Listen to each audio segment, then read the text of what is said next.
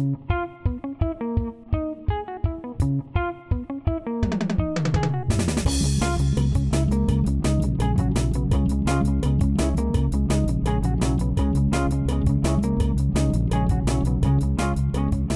a todos, sean muy bienvenidos a este su podcast, Cine Diario Podcast. Aquí está a mi lado David. ¿Qué más, David? ¿Todo bien? Todo bien, todo, todo bien.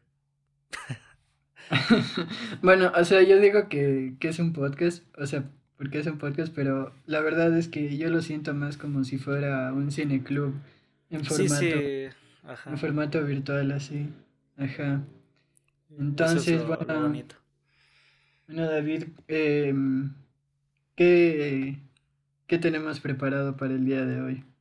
Para el día de hoy tenemos una película muy buena, a mi parecer, muy bonita, y llamada Todo sobre mi madre, del director español Pedro Almodóvar. Muy eh, bien. muy técnico todo. sí, no, que ya te pasas de técnico. Ajá.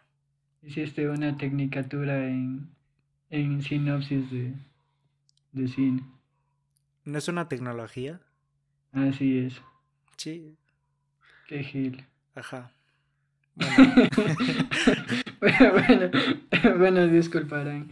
Este, entre el, o sea, esta película es, es como una peli muy, muy afamada y creo que es un clásico dentro del cine español.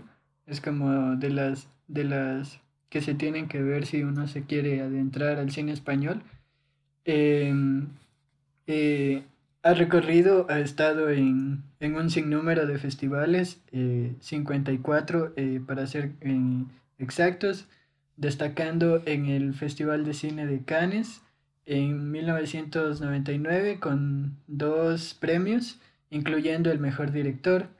También estuvo en, en los Oscar del 2000, ganando como mejor película de habla no inglesa. En los Independent Spirit Awards, igual ganando como mejor filme extranjero y en el Festival Internacional de Cine de Rotterdam del 2000. Entonces, o sea, creo que allí más o menos podemos ver como el peso que, tuvo esta película dentro de los círculos de crítica profesional. Sí, sí, siempre está bien como poner en contexto así lo que fue en su día y también para ver cómo se, se valora ahora. Entonces, eh, yo creo que da, que se, que se sigue manteniendo bien. Sí, eso, eso justo, yo creo que, o sea, es un tema que, que lamentablemente, o sea, digamos, como que no ha evolucionado mucho. Entonces, es una peli igual de válida de ver ahora que lo fue, que lo fue en su tiempo. No estoy diciendo que hay pelis que, ya no sean válidas de ver en, ciertos eh, momentos, pero, pero yo creo que este es un caso como a tomar en cuenta, sí. Bueno, sí, más me refería a que la película sigue vigente no, no solo por lo que trata, sino como cómo lo trata, así desde el respeto y, y la, empatía. Sí, sí. O sea, igual es, es una peli que que trata temas bastante complejos. Y, y bueno, yo no he leído la, la biografía de Almodóvar, principalmente porque no había ni siquiera topado su filmografía antes de, antes de Dolor y Gloria y luego viendo eh, La piel que habito. De hecho, esta es la tercera película que veo de, de Pedro. Pero bueno, o sea, al menos eh, a mi parecer, dentro de estas tres, esta es la, así, por, por un rango eh, un poco amplio, es la, es la que mejor tratada está. Eh, sí, bueno, yo no la tendría como tan alejada de Dolor y Gloria, que también creo que trata sus temas de manera correcta, notable Pero sí, por ahora es mi favorita de Almodóvar. A falta de ver, volver y. y habla con ella. Yo creo que también deberías ver La Flor de mi Secreto. eh, porque eh, según lo que yo he leído, es como que La Flor de mi Secreto es la película, como una película eh, que va ligada a esta y es de hecho la, la que es anterior a, a esta película. La Flor de mi Secreto y Todo sobre mi madre creo que se deberían ver en conjunto.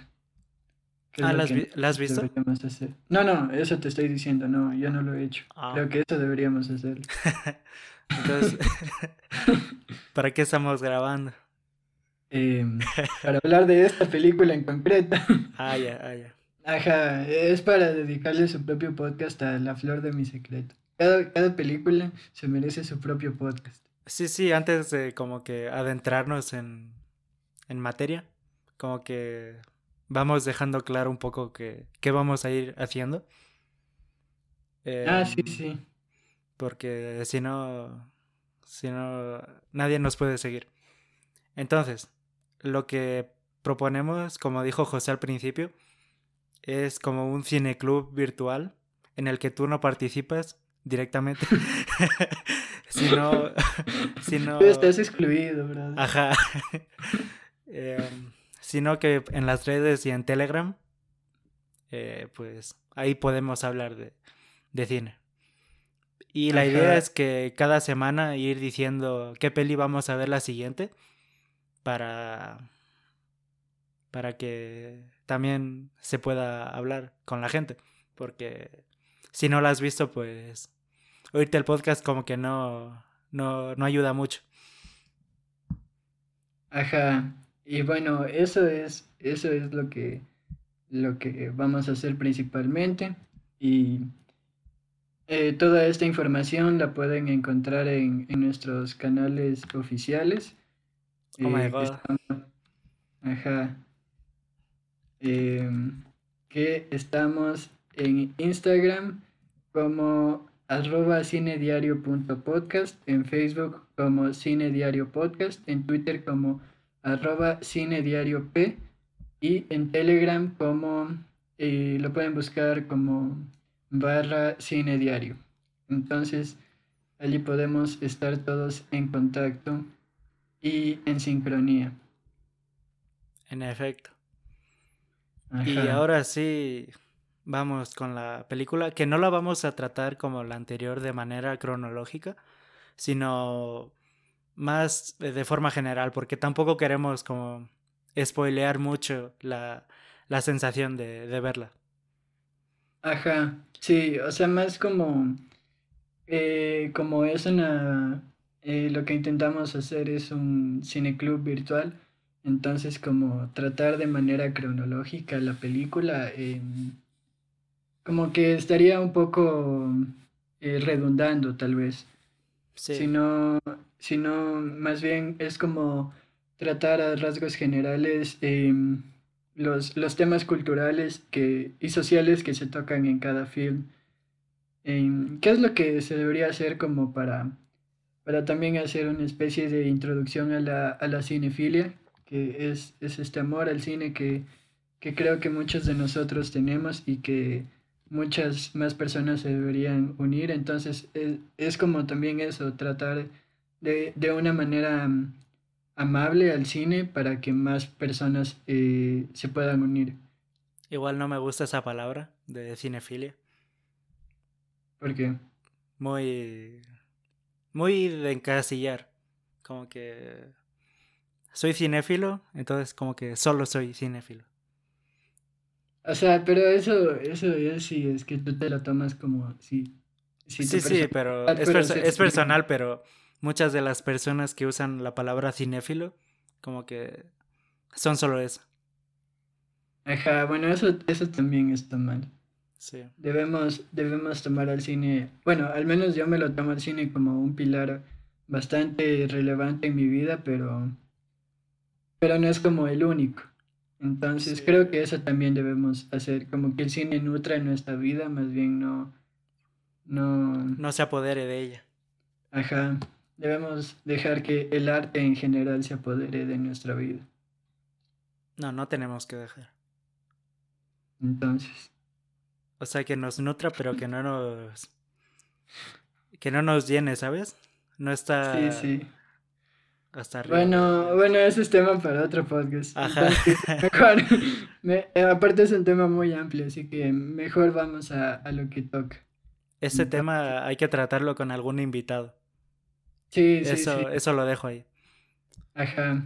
Entonces, si alguien es filólogo, psicólogo, filólogo o antropólogo, escríbanos al mail cinediariopodcast.gmail.com Entonces, vamos con todo sobre mi madre.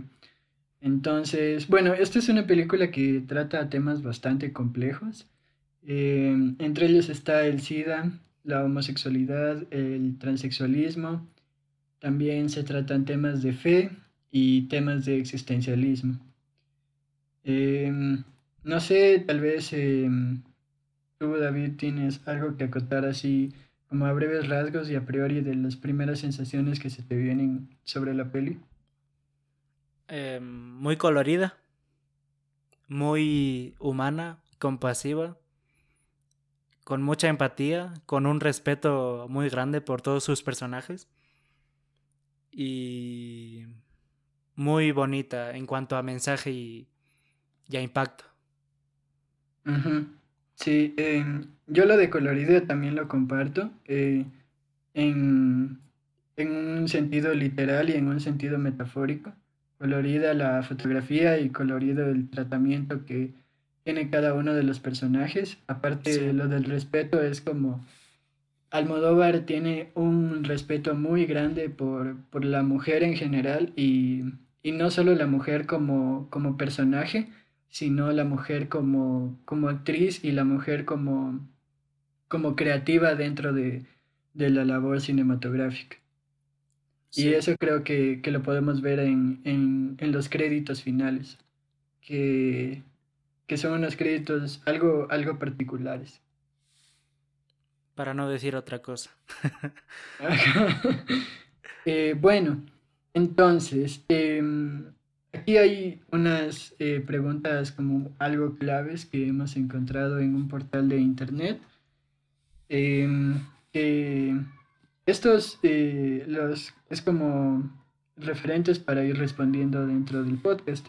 Entonces, ¿consideras tú que algunos estereotipos tradicionales de los papeles de un o una padre o madre em, se, se eh, bueno, se, ¿cómo, ¿cómo se ajustan estos personajes o no se ajustan estos personajes a los estereotipos de, de rol de padre o rol de madre dentro de la sociedad? Bueno, antes de, responder, decir que estas preguntas las hemos sacado de una página llamada learningspanish spain.com. No es barra, es guion. Eso, guion, guion, guion. Ajá. Eh, para, para dar crédito también. Para que aprendan español también. Ajá. Oh. bueno. Em, sí, la peli juega con esta eh, en primer lugar, como el, el principal personaje es una madre soltera que, que tuvo una relación con, con un hombre que luego eh, se hizo trans, o sea, transicionó a, a mujer. Y aquí es como donde se ven estos cómo rompe estos estereotipos de la familia al tener una madre que en primer lugar es una madre migrante de, de Argentina y la figura paterna es alguien que que quiere ser mujer. Y aquí esos estereotipos como que no no juegan un papel tan importante como que no, no, es una crítica, o por lo menos yo lo veo así, que no es una crítica tan grande al, al rol eh, familiar occidental, porque en escenas más adelante se ve que, que eso no le parece para nada mal, sino que lo veo como más bien otra, otra manera de, de tener una familia. O sea, que una familia no es solo el hombre y la mujer, que puede serlo y que en general lo es, pero que eh, sí pueden haber otras estructuras familiares.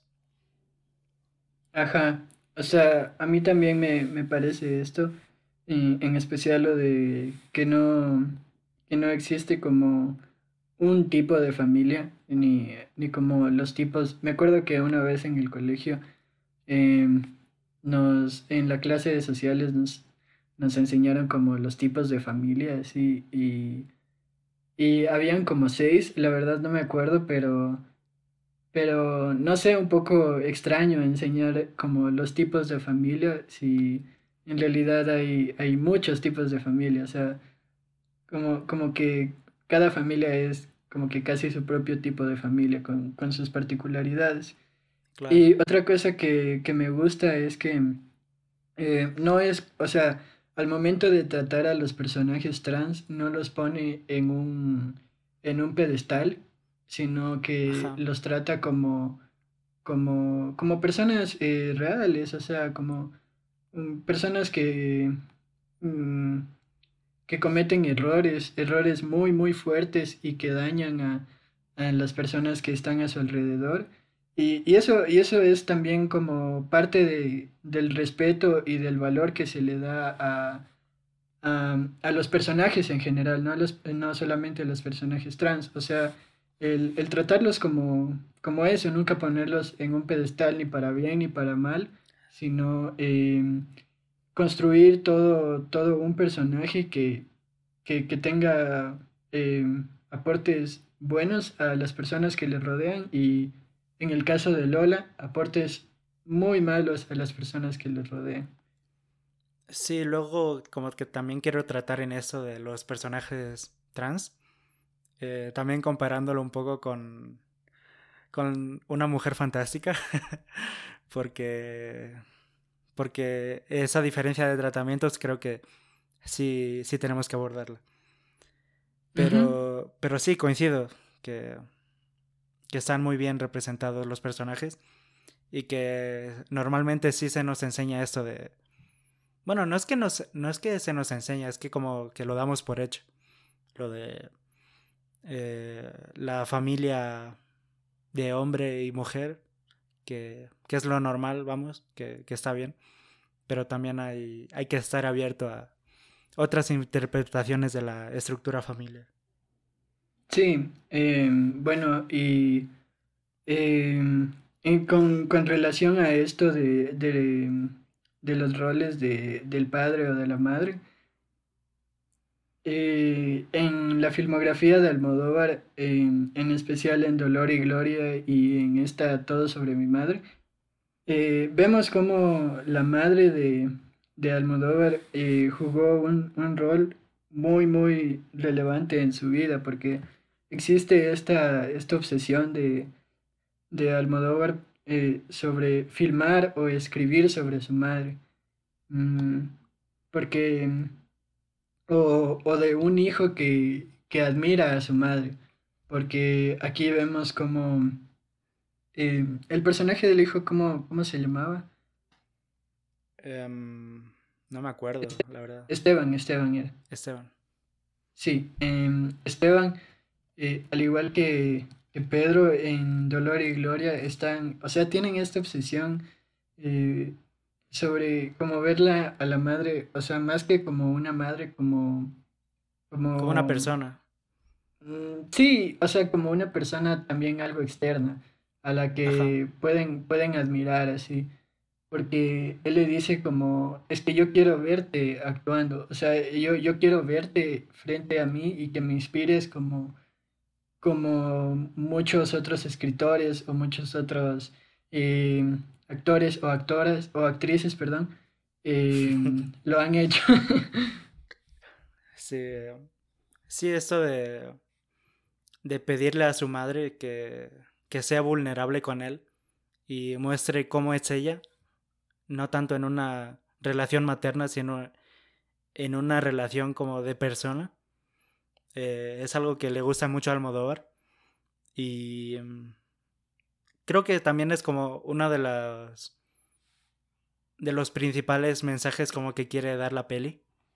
Como de que nuestros padres, eh, nuestra familia, no son solo familia, sino que también son personas y, y tienen sus debilidades y sus cosas que no nos cuentan. Que, y que debemos de, de aproximarnos a eso. Porque eso nos acerca aún más a, a nuestra familia. Sí, porque, por ejemplo, muchas de, las veces las personas solemos como, como dibujar un círculo, por así decir, así decirse, y en ese círculo está como mi familia, a la que conoce ciertas cosas de mí, le cuento ciertas cosas y con las que trato ciertos temas, pero luego está como mi círculo externo con el que trato temas que son tal vez un poco más íntimos que no me atrevería a hablar con, el círculo familiar. Entonces creo que eso también, o sea, en general, eh, Almodóvar es como que plantea una horizontalidad entre todos los personajes. No, no, quizá no solo entre padre y madre, eh, porque si, si, te das cuenta, es, todos los personajes son, son muy horizontales. Todos los personajes, a pesar de sus diferencias de edades y diferencias sociales, eh, al momento de tratar son muy, muy, muy horizontales. ¿Horizontales a qué te refieres? a que las relaciones de poder no son tan, tan evidentes en ciertos sentidos. Mm, sí, sí. Como que todos están en, el mismo nivel. Ajá. Y, y, existe como también una frontalidad al momento de, de tratar. Sí, esto es también como lo que me gusta de que los personajes que van sumando, o sea, que van apareciendo, nunca es como que está uno por encima del otro, sino que todos se vuelven tan vulnerables y tan íntimos que no hay una jerarquía, sino que todos como que intentan ser buenos consigo mismo y con su círculo, entonces eso como que le da aún más humanidad a la película. Ajá, y eso se... De hecho lo dice Uma, el personaje de Uma que dice Em, me gusta confiar en, la bondad de, las personas extrañas. Y, esto es algo que se repite mucho en toda la película porque, o sea, casi todos son extraños. Al menos, al menos Rosa, Uma, Nina, eh, son, son personajes que, son nuevos para la vida de, Manuela. Em, y la manera en la que en la que existe esta relación de confianza quizá, quizá un poco inverosímil, pero, pero funciona para, para el punto al que quiere llegar eh, Pedro. Sí. No sé si te diste cuenta en Dolor y Gloria, pero hay una actriz argentina que mm. aparece por ahí, como que le dice al personaje de... No me acuerdo el nombre de en Dolor y Gloria, pero el personaje como Salvador. Eso, Salvador. Que como que si tiene algún papel para ella. Y. Y después de ver, pues. Todo sobre mi madre, es claramente la actriz que interpreta a Manuela. Y no sé, me pareció como curioso. Creo que, se llama Cecilia Roth. Sí, sí. Perdón por no saberme el nombre de la gente. No, igual, igual yo, yo estaba viendo el reparto aquí, tampoco, ah, ya. tampoco es que soy un conocedor de, ese tema.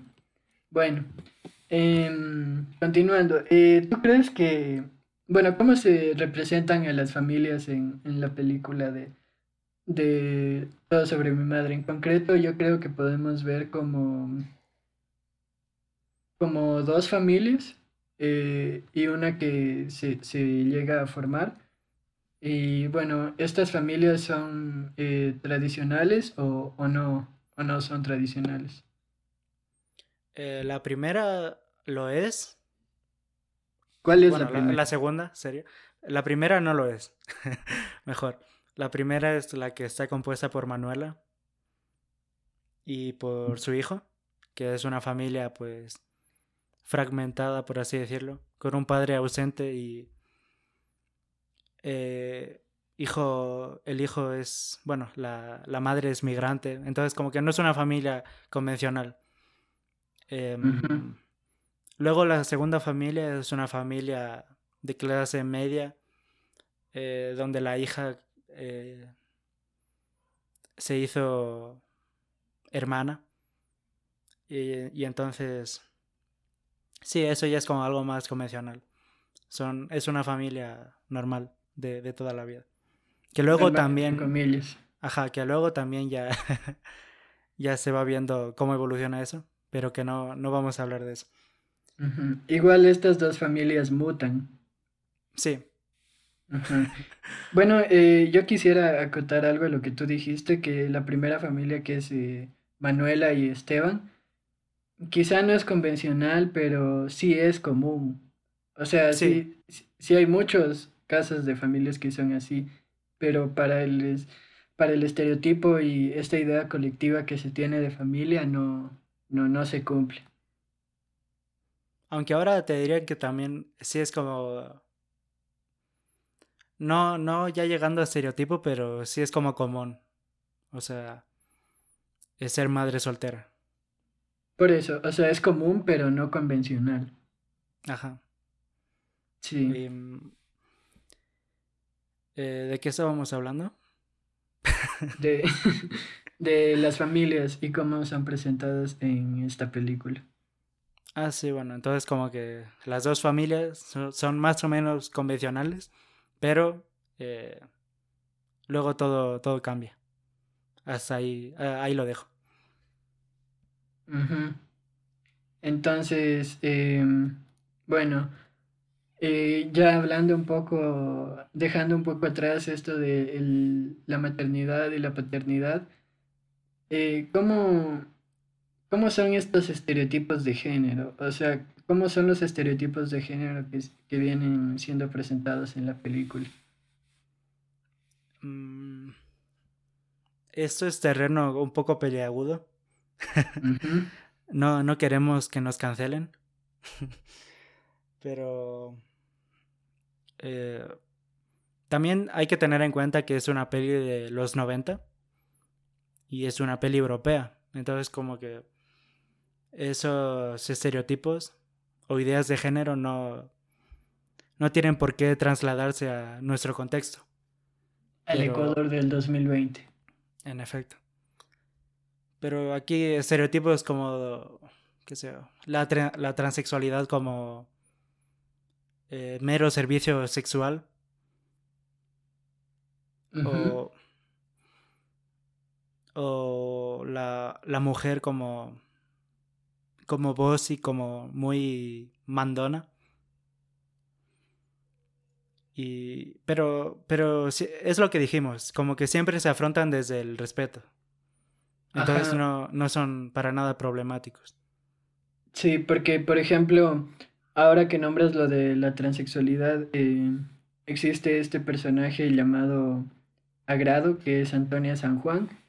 Y el personaje del Agrado es, o sea, es bastante peculiar, o sea, porque a pesar de que, de que este personaje se prostituye en la película, eh, tampoco es un personaje que sea em, como que sea torpe, la verdad. O sea, como que no, no es un personaje que, que se lo ha bajado eh, como intelectualmente, me atrevería a decir. O sea, no es un personaje intelectual tampoco. De hecho, ella misma lo dice en, en cierto punto de la película. Dice, si van lo recuerdo, dice como, sí, la verdad es que soy media boba, no me estoy enterando de nada de lo que están diciendo.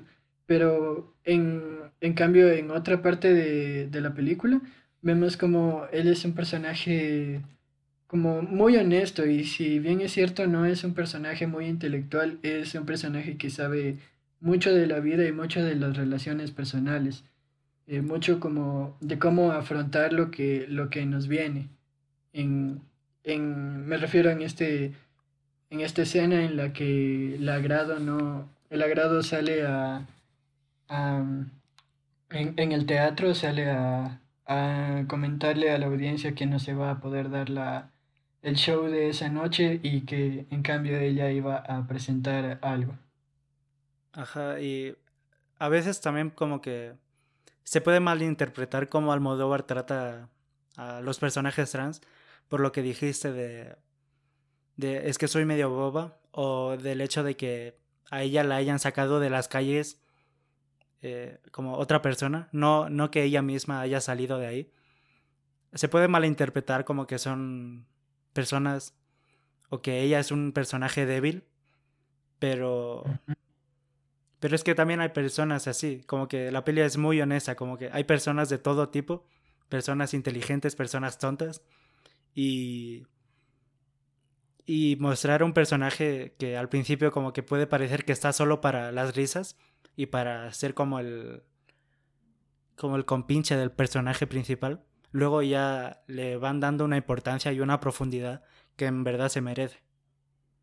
Sí, eh, bueno, aquí yo no creo que en realidad se pueda malinterpretar cómo Almodóvar eh, trata a los personajes trans, porque claro, si bien es cierto, lo dice, dice, es que yo soy muy boba, pero eh, por otra parte, ella demuestra que no es así. Entonces, o sea, ella ella es consciente que, que no es un personaje como, que no es una persona muy intelectual, pero, pero también es consciente de, de la fuerza de, de la experiencia que ella le ha dado en la vida, de la fuerza personal y de, y de la fuerza sentimental que ella le ha dado. Sí, esto de como de malinterpretar, es como que sí he visto reviews o comentarios como muy ofendidos por cómo se trata, pero yo creo que para nada. Sí, sí, yo, yo tampoco creo que para nada. O sea, porque, mm, o sea, yo desconozco como el acercamiento de Almodóvar eh, con, en su vida real me refiero con, con esta, con personajes eh, más o menos como los que él retrata en, en esta película. Pero, o sea, supongo que, que debe haber tenido uno o más de uno en, en su vida cotidiana personajes así para que los retrate eh, con, de, de la manera en la que están siendo retratados. Sí, muy lo, lo que dijimos, como que eh, es muy honesto en cuanto a, a decir que no solo es como un personaje, sino que personas así existen y que son personas que, que no son solo putas, como que son personas. Ajá, esto, esto también me gusta, o sea, el como... Eh, porque, por ejemplo, eh, Lola también se dedica a esos servicios, pero sin embargo Lola es un personaje muy, muy distinto a lo que es eh, la agrado. Entonces es como que eh, nos presenta estas dos partes, la parte como la parte un poco más humana de, de las personas que prestan estos servicios y como un poco la, una parte un poco como, no diría, como un poco más turbia, creo que ese sería un término correcto. Pero aquí Almodóvar elige entre estas dos presentarnos la parte humana y la parte más turbia tratarla como desde un punto más lejano. Y siguiendo con eso del género, también como la parte más femenina, creo yo, de estas dos, de esos dos personajes. Sí, sí, eso también. Porque también la, la peli es muy, muy femenina, pero muy... Es, es como empoderante en el sentido como cotidiano, como de que no, no son... Esto es algo que me molesta mucho de algunas películas, que tienen como personajes fuertes, como, qué sé yo, eh, Mad Max, eh, la de Fury Road, o Kill Bill, que son personajes que están, o sea, están bien, pero son personajes que son fuertes por sus cualidades de, de hombre, o, o, o estereotípicamente de hombres, así de ser rudo y de, de pelear y esto, pero aquí como que se ve la la empodera el empoderamiento femenino como más, más femenino.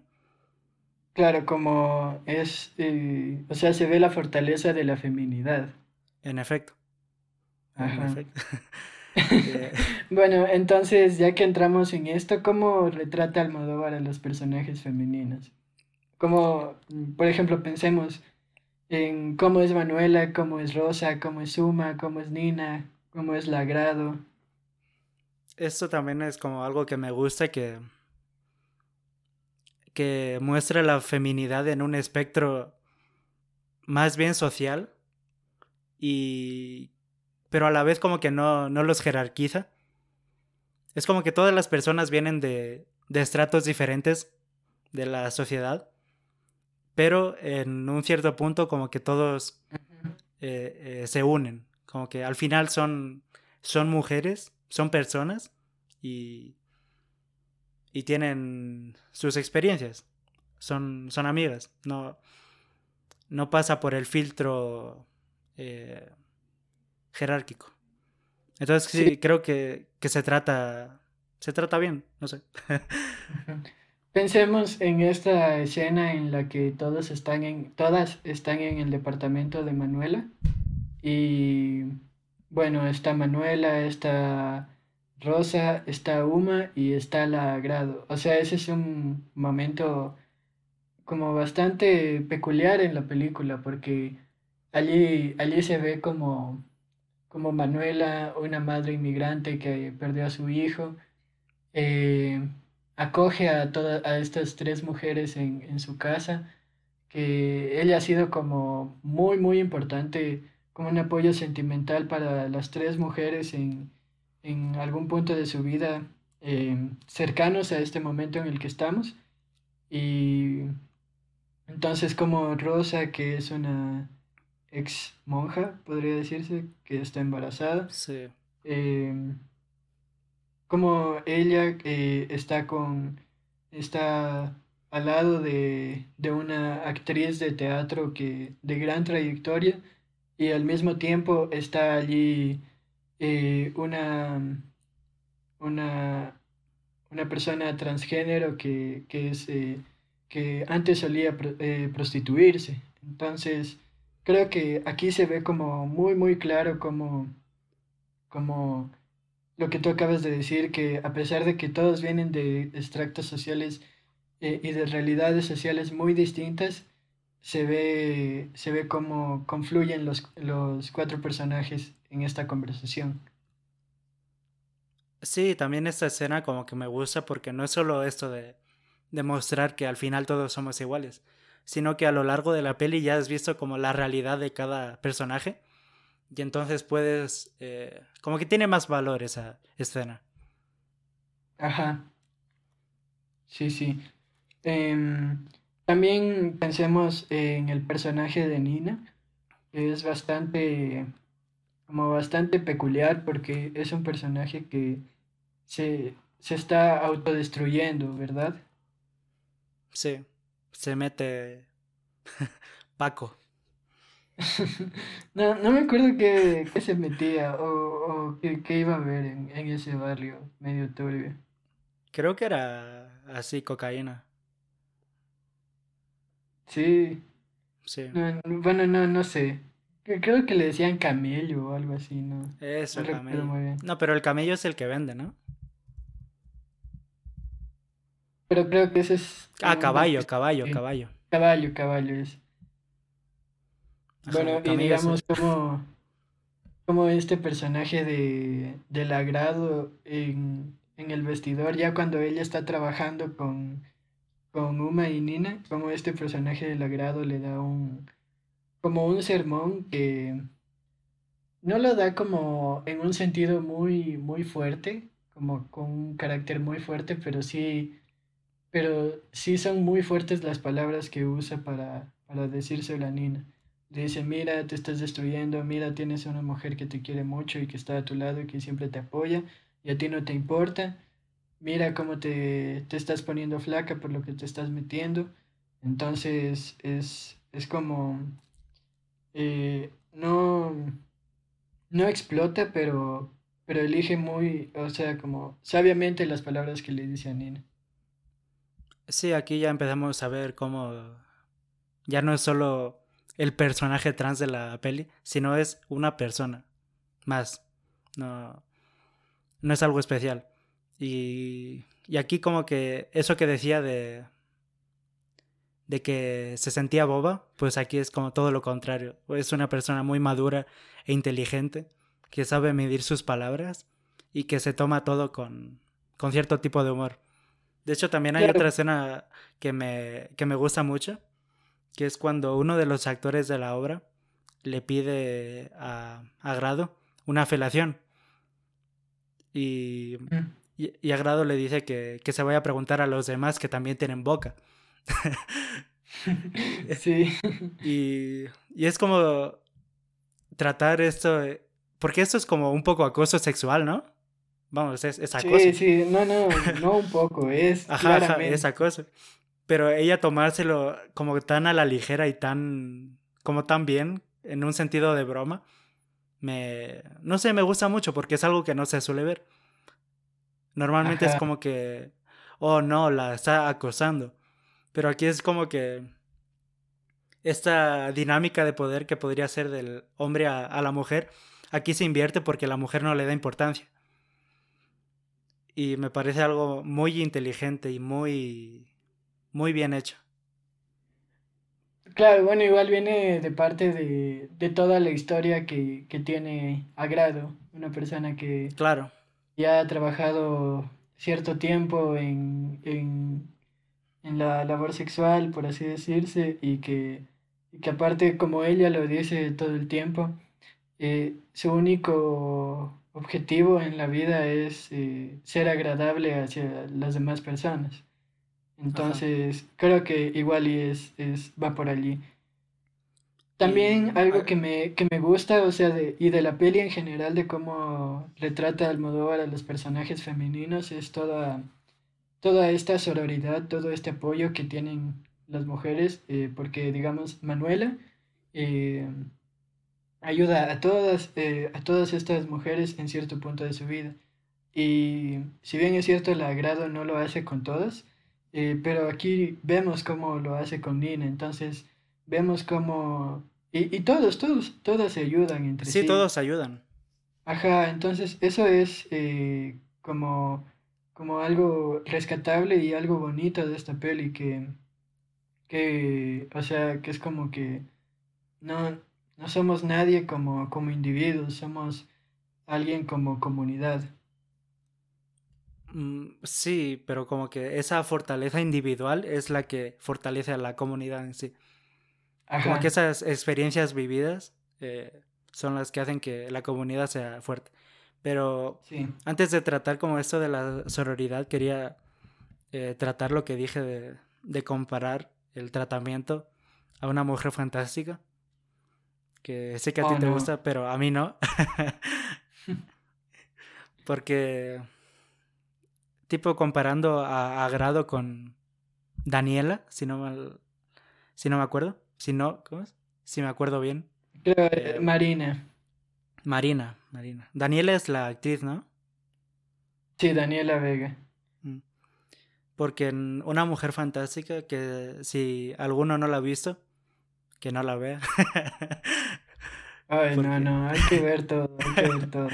bueno, hay que ver todo, pero no es, no es santo de mi devoción. El tema, que Marina es como un, un personaje trans, pero es solo una víctima como que solo sirve para decir qué mal lo están pasando las personas trans. No, no es alguien real, es un es un muñeco de, de estereotipos y de y que solo sirve para que el espectador se sienta bien porque él no es eh, transfobo. Y en cambio aquí en, en la peli de Almodóvar, eh, Agrado es como un personaje tan con los pies en, en la tierra y, y, tan cercano y con sus fallos y con, con sus defectos que, que sí puedes respetar más. Eh, o sea, esta intención de, de transmitir respeto se, se, puede ver mejor. aquí que en la peli de Una Mujer Fantástica. No sé qué, qué opinas de esto. Em, o sea, yo sí creo que, que está como, como un poco mejor construido el, el personaje de, del agrado, pero lo que intenta rescatar una mujer fantástica es, o sea, son, son otras cosas. O sea, intenta denunciar otro tipo de, otro tipo de situaciones.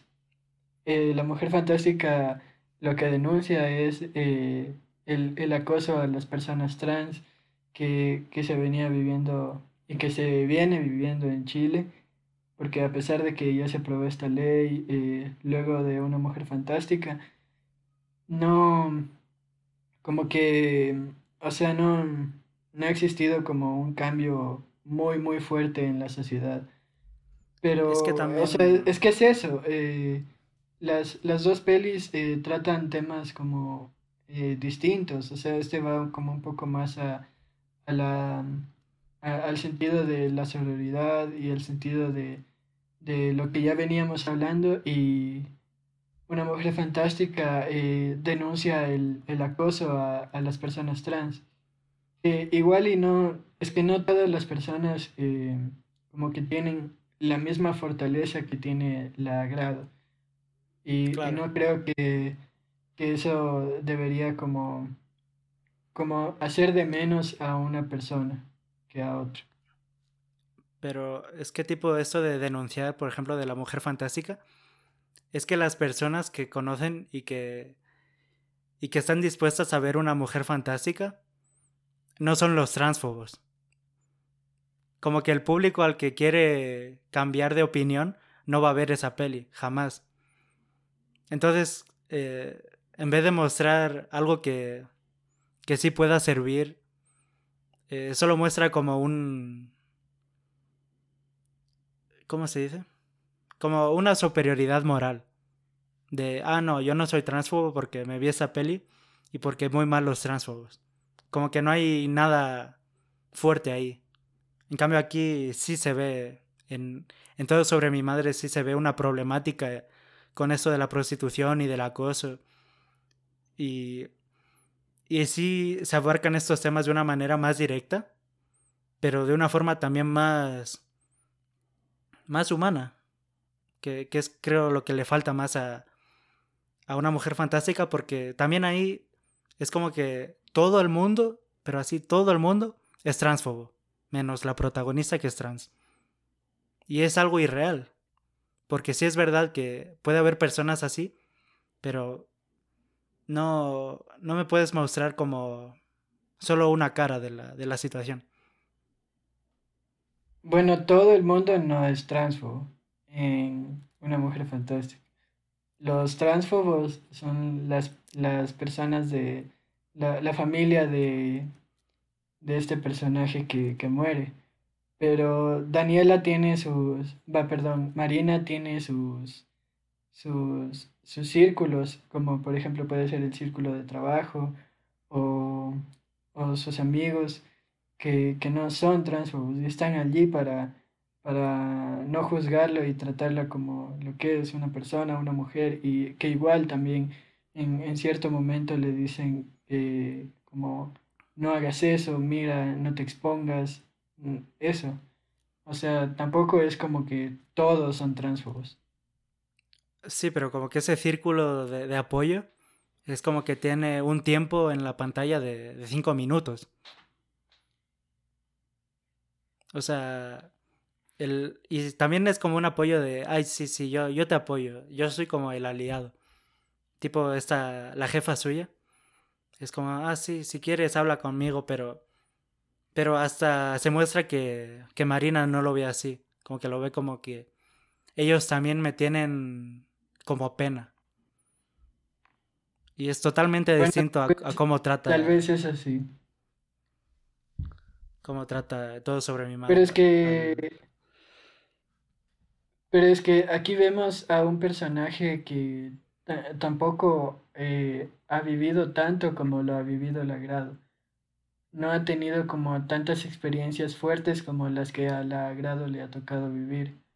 Entonces, igual es como un tratamiento de, de una persona que, que se encuentra frente a una situación que le es incontrolable para ella. Entonces creo que también va por allí. Mm, y también eso de que eh, Amparo, no, perdón, Amparo no, Agrado, al final como que sí tiene sus momentos de, de empoderación y de y de como autorrealización.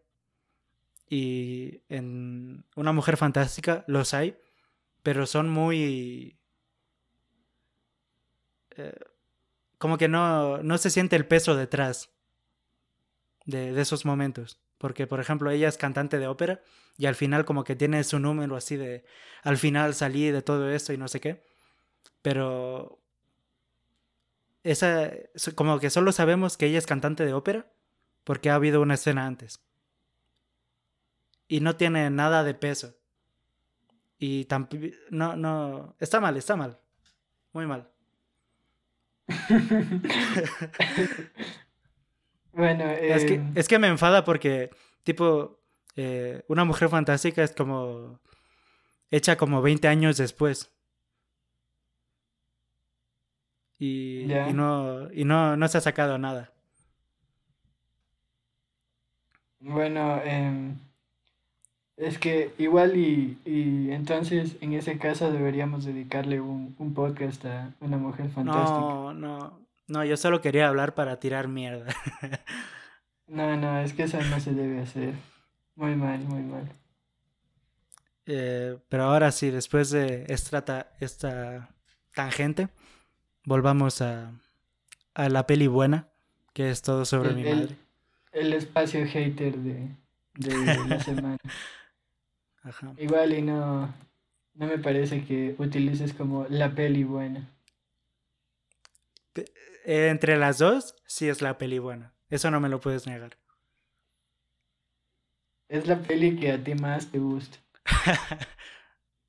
no, es, la peli que mejor tra es, es la peli que mejor trata esas temáticas. Bueno, Em, continuemos. Ajá. Entonces, eh, ¿qué ideas presenta todo sobre mi madre alrededor del papel de las mujeres en la sociedad?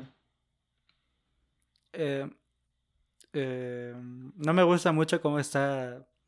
O sea, tenemos aquí las preguntas, pero como que parece un examen eso, ¿no? Como que.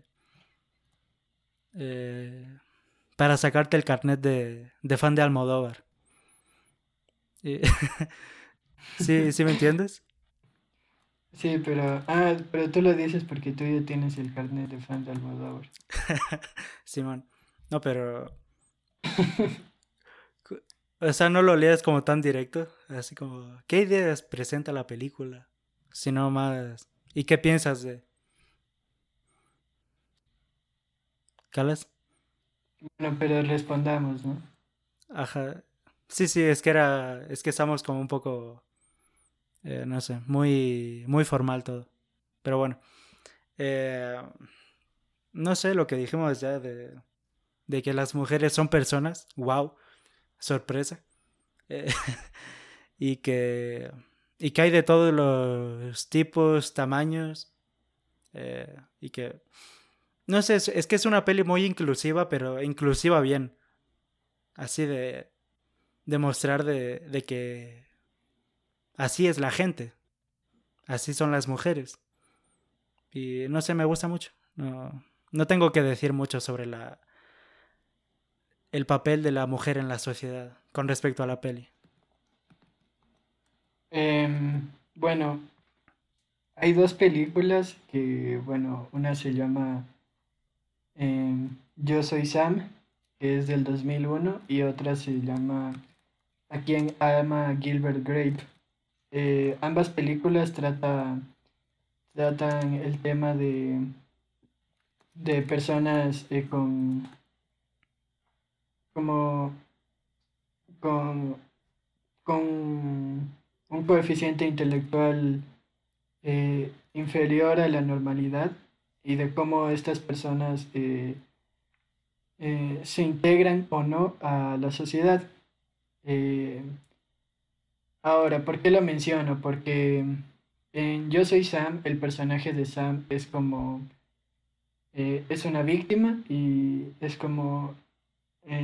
no sabe cómo resolver las cosas y todo lo que hace es como lo hace con, o sea, sin intención alguna, que sí es verdad, pero, pero como que tampoco nunca, nunca, nunca existe algo que lo cambie al personaje de Sam. El personaje de Sam es el mismo cuando empieza la película que cuando termina la película. En cambio, en A quien ama Gilbert Grape, eh, es, es muy distinto cómo se trata el personaje de, de Leonardo DiCaprio, que, es, eh, es el, hermano de Gilbert Grape, eh, que se llama...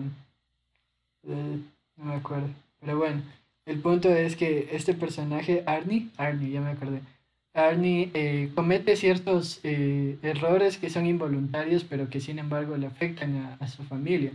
En cambio, en Yo Soy Sam es como que todos los problemas igual son involuntarios porque esta persona no es consciente de la, de la magnitud de sus acciones, pero, pero bueno, es lo que digo, siempre se lo siente como una víctima. Y eso es lo que diferencia un personaje como eh, medianamente construido a un personaje como mucho más... Eh, con mucho más peso en, la trama. El, que este personaje cometa errores que afecten a su medio y le afecten a él como consecuencia, sea este consciente o no de los actos que acaba de cometer, que de un personaje como que, que comete errores y que nunca lo siente a estos errores de verdad porque, porque todo se le soluciona. su medio está hecho para solucionarle los problemas. Eh, y bueno, esto, em, y creo que esto, esto es lo que, lo que me gusta de, de esta película y del tratamiento de los personajes, porque, porque es esto, o sea, cada uno de los personajes eh, tiene buenas acciones, comete errores, ya sean estos errores vistos en, en pantalla o, o vengan dados como como un texto nada más, como parte del pasado de cada uno de los personajes, pero, pero eh, sin embargo vemos como estos errores pasados les, les siguen afectando en, en, este, en este momento de sus vidas. Y eso es eh, como lo que me gusta de la construcción de los personajes de, de Almodóvar. Pues Sí, creo que opinamos lo mismo. sí, ¿no? Ajá. Una, opinión más extensa que la otra, pero bueno. Ajá. O sea, pero sí, sí dije eso de que tienen sus problemas y tal, y, al final son personas y está bien. Em, pero pasando a la siguiente pregunta que tenemos aquí, esto de si la película ha cambiado mi opinión de qué significa ser una mujer. Eh, ¿Qué me puedes decir de esto, José? Em, chuta, o sea, como de, si ha cambiado mi opinión de lo que significa ser una mujer. eso, eh, ah, es una pregunta complicada, pero, pero, o sea, no, no creo como que lo que significa ser una mujer, sino como, como como lo que pueden hacer eh, las mujeres, eh, o sea, como la fortaleza y, la no necesidad específica de, un hombre para, para sobrellevar las cosas. Eso más bien, eso más bien, por allí va como que el tratamiento de la peli. Mm, a mí como que no me ha cambiado mi opinión de, de lo que es ser mujer porque no tenía una, porque no, no sé, no soy mujer y no... Es como una pregunta muy difícil, pero sí como que me ha mostrado otras eh, realidades y, y me ha hecho más abierto a, a reconocer ciertas personas. Ajá. Em, igual y, Y esto podría ser una pregunta para ustedes, mujeres que nos están escuchando, que están escuchando este podcast, para que nos respondan, nos den un feedback de que si esta película ha cambiado su opinión de lo que significa ser una mujer.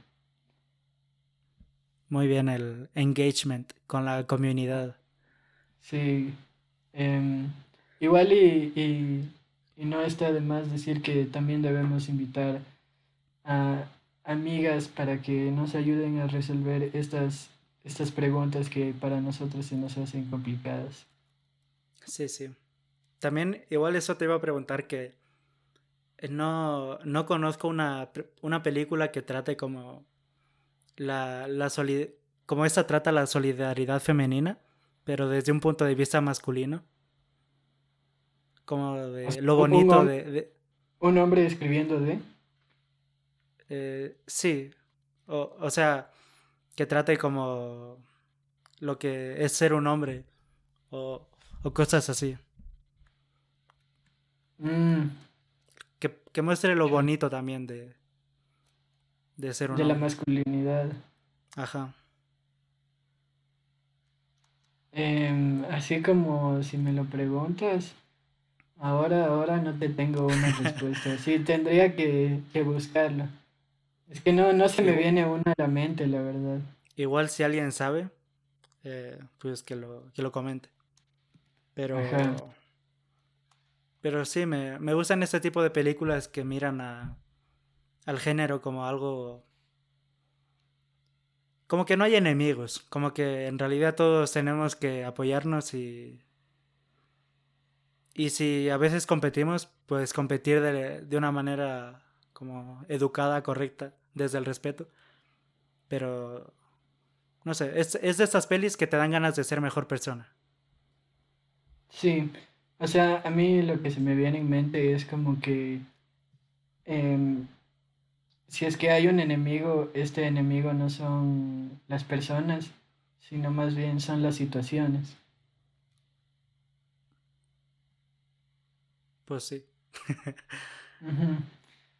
Eh, bueno, eso creo que sería todo por, por, el podcast del día de hoy. Pues sí, ¿no? Si tienes algo que agregar alrededor de esta peli. Um, hay que mirársela, es muy bonita. Um,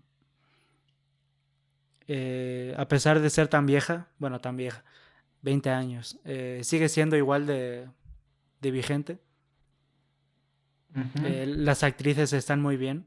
Me sorprendió ver a Penélope Cruz como joven.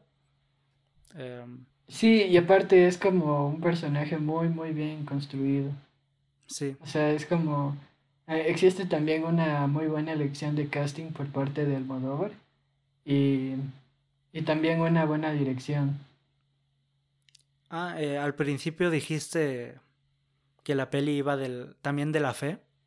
Entonces no sé cómo eso lo, lo metes al, al debate.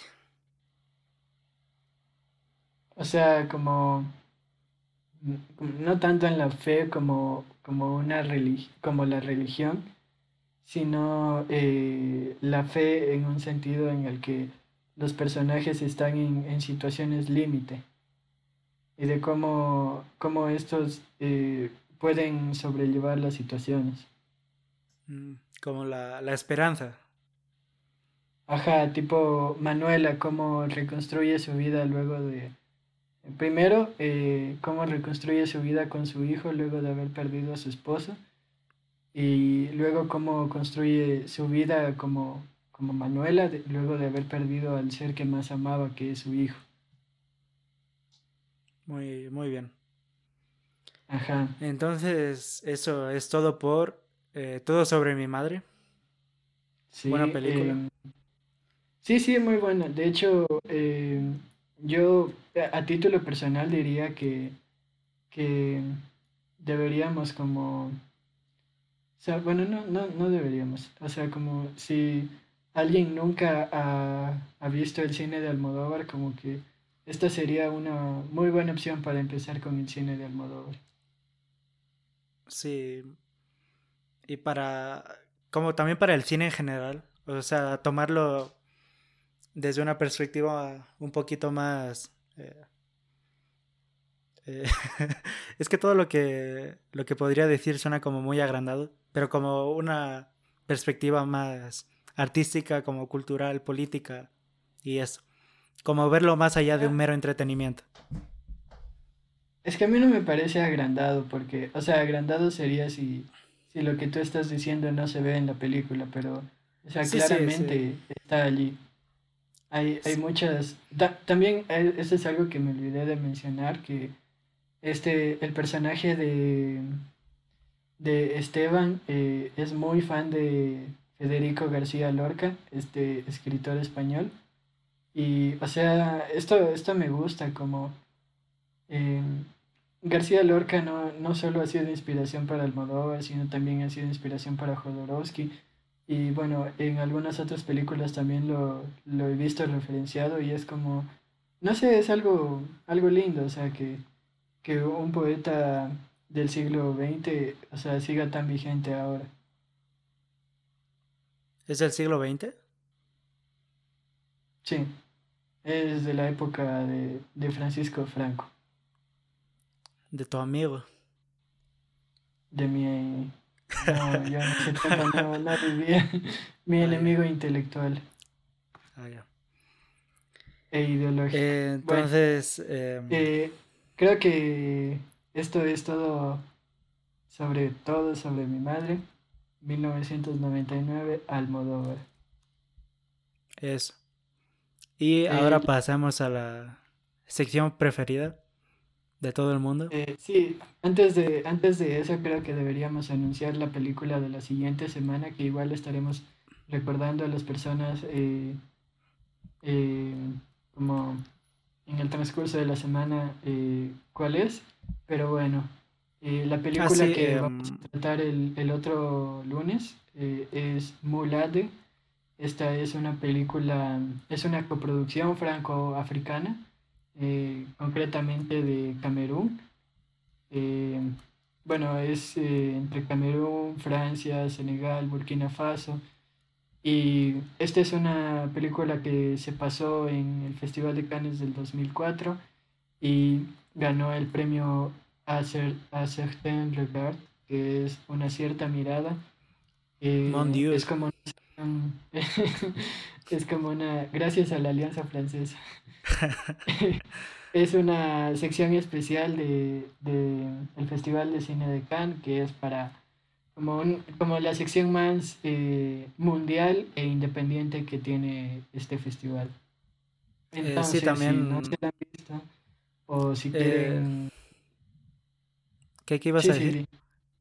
Que si no se la han visto o que si la quieren volver a ver antes de escuchar el podcast, bueno, esto es, es Mulade eh, del 2004. ¿Y cómo se escribe? Eh, M W L A D E. Ya. Y también decir que cada semana eh, elige uno una peli. Por ejemplo, esta semana la elegí yo. Y el piloto lo eligió él y entonces le toca de nuevo elegir la de la próxima semana. También para que se vean ahí el, buen em, gusto que, hay. vaya, vaya. El, buen gusto y, la humildad, sobre todo. ¿Sabías que una de las primeras cosas que se pierden cuando tienes el coronavirus es el gusto? Así que... Eh, mirar. Gracias por el dato. no, ese no es el dato. Ahora sí pasamos al. Yo pensé que ese ya era el dato. No, no, no. Pero tipo, no, me, no me traje uno preparado, entonces estoy viendo qué pasó en Wikipedia. O sea, qué pasó el día de hoy, como hace no sé cuántos años. Em, y en. A ver. En 1677, liderados por el rey Luis eh, eh, decimocuarto, la Armada Francesa invadió eh, los Países Bajos españoles, empezando la Guerra de Devolución. Muy bien. Muy bien, muy, muy inservible. Cumple, cumple con todos los requisitos de este programa. Sí, sí. ¿Y tu dato cuál es? Em, déjame ver. Mi dato sí lo tenía anotado por aquí. Em, que los búhos son las únicas aves que pueden ver el color azul. Mm, qué triste. ¿Qué? Porque el azul. o sea, porque. Porque es como que vemos el cielo azul tan bonito, pero ningún pájaro lo ve así. Igual y de ser como para. Tipo, nosotros vemos el cielo azul tan bonito, pero los pájaros son quienes pueden volar. Entonces, como ha de ser por algo que, han evolucionado para no ver ese color. Mm, también. Qué, qué filósofo. Sí, no, siempre, siempre aquí con la filosofía a tope. Ajá. Y entonces ese es el programa por hoy. Eh, muchas gracias a los muchos, muchos oyentes. innumerables. tal vez no son muchos para, para las estadísticas en general, pero son muchos para nuestro corazón. Ajá. Tal vez Joe Rogan tenga, tenga más, pero, pero a nosotros nos importa más. Sí, eh, los tenemos aquí aquí en el corazón. Aunque no se ve. Los oyentes que, que nos han acompañado en el primer episodio y que esperamos nos sigan acompañando por muchos episodios más. Sí. A todos menos a ti. ¿Por qué a mí? No, a ti no. Eh, a ti es como eh, que quien se lo quiera poner, que se lo ponga. o sea, ah, yo lo dejo ahí. Chut. Pobre de ti. Sí, sí. Bueno, esto es todo por esta semana. Eh, los vemos el siguiente lunes.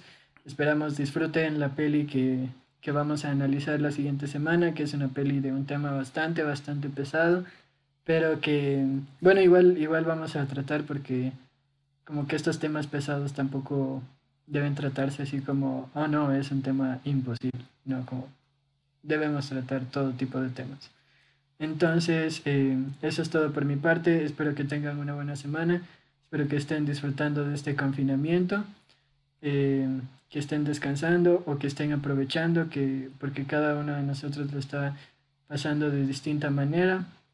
Y esperamos que este podcast les alegre, aunque sea un poco, eh, este confinamiento que para algunos largo, para algunos corto, pero bueno, ahí vamos. Em, lo mismo que, cuidarse y, que, y que gracias por escuchar. Un abrazo a todos, nos vemos. Nos vemos.